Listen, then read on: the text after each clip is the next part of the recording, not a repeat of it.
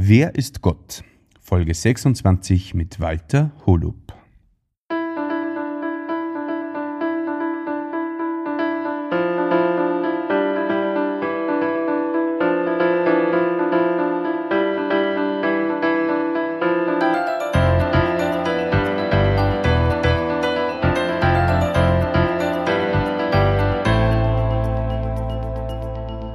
Christi und herzlich willkommen. In diesem Kanal geht es um Gottes Wöhn. Wir reden über biblische Themen und über die Geschichten, die Gott mit Menschen schreibt. Ja, es ist bald Weihnachten und zwar haben wir heute den 22. Dezember und möchte einfach nochmal kurz ähm, in Erinnerung rufen, dass Jesus für uns nicht nur geboren, er nur für uns geboren war, was zwar nett, aber ähm, das Besondere ist, dass er auch für uns gestorben ist. Warum? Wozu? Damit er für unsere Sünden einsteht und wir wieder Beziehung und Gemeinschaft haben können mit Gott, dem Vater. Und zwar ohne unser Zutun, einfach nur durch die Annahme von der Gnadentat, die Jesus für uns am Kreuz da hat. Das ist genial. Und dafür bin ich Gott super dankbar. Und ja, stressiges Jahr, viel Arbeit, viel los gewesen und also bei dir nehme ich an, bei mir natürlich auch. Haus gekauft, renoviert und dann einen Haufen Workshops und einen Haufen unterrichtet und so. Aber es ist alles gesegnet worden und ja, freue mich einfach, dass wir jetzt äh, ein paar ruhigere Tage hoffentlich verbringen können mit der Familie. Und ja, ich wünsche dir, dass du das auch im Herzen hast und nicht nur im Herzen, sondern auch im, im Kopf hast, dass das was ist, also die Gnadentat Jesu, die man immer sie bewusst vor Augen halten kann und sich ganz bewusst darüber freuen kann, egal wie, wie wir uns gerade fühlen. Ähm, es gibt so ein cooles Buch, das heißt Glaube ist keine Gefühlssache. Und viele sagen dann, ja, das ist ja total unromantisch, äh, das muss man doch irgendwie spielen und so. Aber ich bin persönlich extrem dankbar, dass ich es nicht immer spielen muss, sondern ich wissen darf, dass ich zutiefst geliebt bin von meinem Herrn Jesus und dass ich eine unvorstellbar schöne Hoffnung habe, in Zukunft mit ihm gemeinsam ja, leben zu dürfen. Und ja, die darfst du auch haben. Wenn, Voraussetzung, du Jesus schon als deinen Erlöser angenommen hast. Und wann kann man das besser überdenken als zu Weihnachten? Und ja, ich darf da jetzt wieder die, ich darf die jetzt wieder übergeben an den Walter und der wird uns wieder aus dem Johannesevangelium vorlesen.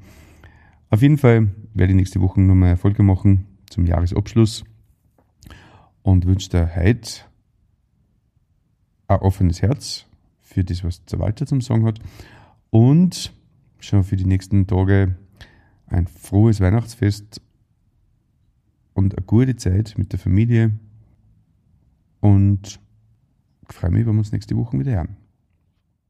Ja, wir sind mitten in den Ereignissen, die sie zutragen haben, am Ende vom irdischen Leben von Jesus von Nazareth, dem Messias, dem Retter, dem König der Juden. Und das letzte Mal haben wir gehört, wie Jesus zu Besuch war bei Lazarus, Martha und Maria in Bethanien, wo ja Jesus zuvor den Lazarus vom Tod auferweckt hat. Und das ein ja, Riesenereignis eigentlich war, wo viele Menschen ja, gestaunt haben und was sie jetzt dann ziemlich herumgesprochen hat. Und am nächsten Tag, nach diesem Festmahl, wo Jesus da im Haus von Lazarus war, zu Besuch war, macht sie Jesus auf von Bethanien, das ja praktisch ein Vorort von Jerusalem war, eben nach Jerusalem hineinzugehen. Und da möchte ich weiterlesen im Johannesevangelium Kapitel 12, ab Vers 12 bis Vers 19. Am nächsten Tag erfuhren viele von denen, die zum Passafest gekommen waren, dass Jesus sich auf den Weg nach Jerusalem gemacht hatte. Da nahmen sie Palmzweige in die Hand und zogen ihm entgegen. Hosianna, gelobt sei Gott, riefen sie. Hosianna, das ist ein Ausdruck und bedeutet Hilf doch. Das wird schon im Psalm 118, Vers 25 erwähnt. Das ist praktisch ein Hilferuf an Gott und das ist dann auch im Grunde als Lobpreis verwendet worden. Also die Menge hat gerufen, Hosianna, gelobt sei Gott. Gesegnet sei er, der kommt im Namen des Herrn, der König Israels. Jesus hatte einen jungen Esel geliehen und ritt auf ihm in die Stadt, wie es in der heiligen Schrift steht. Fürchte dich nicht, Tochter von Zion. Und der Ausdruck Tochter von Zion das heißt im Grunde das Volk von Jerusalem. Denn Zion ist der Name vor einem Hügel in Jerusalem. Dein König kommt zu dir. Er reitet auf einem Eselsfohlen. Doch das verstanden seine Jünger damals noch nicht. Erst nachdem Jesus in Gottes Herrlichkeit zurückgekehrt war, erinnerten sie sich, dass man ihn genauso empfangen hatte, wie es in der Schrift vorausgesagt war. Die Leute in der Menge, die dabei gewesen waren, als Jesus Lazarus aus dem Grab gerufen und vom Tod auferweckt hatte, hatten überall davon erzählt. Deswegen zogen ihm jetzt so viele Menschen entgegen. Sie hatten alle von dem Wunder gehört. Da sagten die Pharisäer zueinander, ihr seht doch, dass wir so nicht weiterkommen. Alle Welt läuft ihm nach. Soweit unser heutiger Text und diese Begebenheit, wo Jesus von Bethanien nach Jerusalem kommt und in Jerusalem einzieht. Es war eben gerade das Passafest, wo ihm sehr viele Pilger aus dem ganzen Land von Israel nach Jerusalem hinauf gepilgert sind, um an diesem Fest teilzunehmen. Wo ja der Tempel gestanden ist in Jerusalem und wo natürlich diese Feste entsprechend gefeiert worden sind. Und dieses Wunder, das Jesus da an Lazarus ja, vollbracht hat, wo Lazarus ja gestorben ist und schon in der paar Tage in der Grabeshöhle gelegen ist, eingewickelt in Tüchern, wo Jesus dann kommen ist und ihn mit Namen herausgerufen hat aus dieser Höhle. Das hat eben auch sehr viele Menschen, die dort beim Begräbnis waren, sehr beeindruckt, tief beeindruckt. Und die haben das auch entsprechend herum erzählt. Und deswegen sind auch entsprechend viele Menschen da aufmerksam worden auf Jesus. Und diese Menschen haben erfahren, dass Jesus von Bethanien nach Jerusalem kommt und sind aus der Stadt hinausgegangen äh, auf dem Weg, der nach Bethanien führt und haben Palmzweige auf den Weg gelegt oder auch Tücher ausgebreitet wo Jesus dann diesen Weg entlang gekommen ist und dann auf einem Eselsfohlen geritten ist.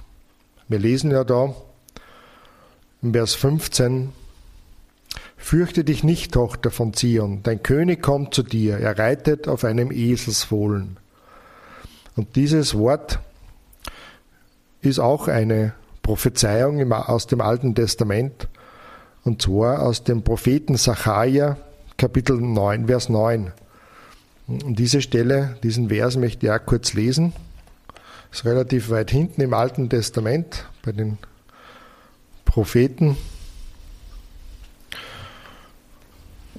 So, da haben wir es. Sacharja Kapitel 9, Vers 9. Da steht, Freue dich, du Zion-Stadt. Jubelt laut, ihr Leute von Jerusalem. Seht, euer König kommt zu euch. Er ist gerecht vor Gott und er bringt die Rettung. Er ist demütig und reitet auf einem Fohlen, dem männlichen Jungtier einer Eselin. Und da steht es ihm genauso da, wie es geschehen ist. dass eben der König kommt nicht hoch zu Ross, stolz hoch zu Ross, sondern auf einem Eselsfohlen, was irgendwo diese Demut zum Ausdruck bringt. Jesus ist gekommen, nicht in Macht und Herrlichkeit als König zu regieren, sondern er hat einen anderen Auftrag gehabt bei seinem ersten Kommen, nämlich in Niedrigkeit, in Demut ist er gekommen, obwohl er grundsätzlich der rechtmäßige König auch damals schon war.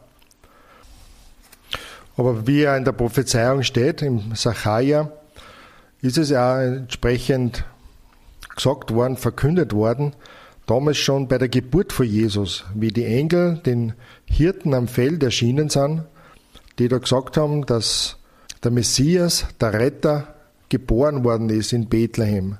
Und dann, wie die Sterndeuter aus dem Osten kommen sind, die den Stern eines Königs aufgehen sehen, gesehen haben und gekommen sind nach, Israel, um diesem neugeborenen König die Ehre zu erweisen und ihm anzubeten. Also Jesus als der Messias, der Retter, der König ist vorausgesagt worden und ist verkündet worden damals schon bei der Geburt, wie Jesus geboren worden ist. Und da reitet er jetzt ein. Aber es ist kein Widerspruch, dass er auf einen Eselsfohlen in die Stadt einzieht, sondern es ist das Zeichen des Messias, der demütig ist und in dieser Form in die Stadt einzieht. Die Jünger haben das damals auch noch nicht so richtig einordnen können oder verstanden, sondern erst hinterher, wie Jesus dann auferstanden ist und zu Gott wieder in der Herrlichkeit, in die Herrlichkeit zurückgekehrt ist, haben sie viele Dinge, auch andere Dinge, viele Dinge erst richtig verstanden und einordnen können, was Jesus gesagt hat und getan hat und eben dann aufgeschrieben haben, so wie Johannes dieses Evangelium aufgeschrieben hat, damit er wir die Möglichkeit haben, die Dinge zu erkennen und zu verstehen, die da passiert sind.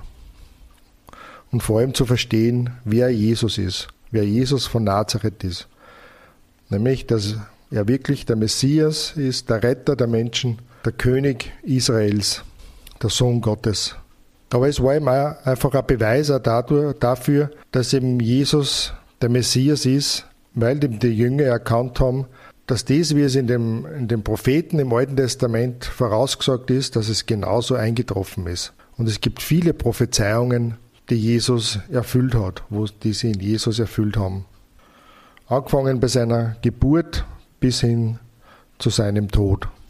Aber bei diesem ganzen Geschehen rund um diesen Einzug nach Jerusalem, wo viele Menschen in Bewegung waren und Jesus zugejubelt haben, sind die Pharisäer natürlich wieder ja, eifersüchtig worden oder noch eifersüchtiger geworden, als was sie eh schon sind. Und sagen zueinander, ja, schaut's doch, wir kommen so einfach nicht weiter. Wenn es so weitergeht, rennt die ganze Welt ihm nach. Wir müssen was unternehmen praktisch. Und beim letzten Mal, wie Jesus Lazarus ja auferweckt hat, haben sie schon beschlossen, nicht nur Jesus zu töten, sondern auch Lazarus, weil ihm aufgrund des Zeugnisses von Lazarus eben so viele Menschen Jesus ja nachgefolgt sind oder an ihm glaubt haben. Was sie dann noch weiter in Jerusalem zutragen hat, nach dem Einzug von Jesus nach Jerusalem, das wollen wir dann beim nächsten Mal weiter uns anschauen.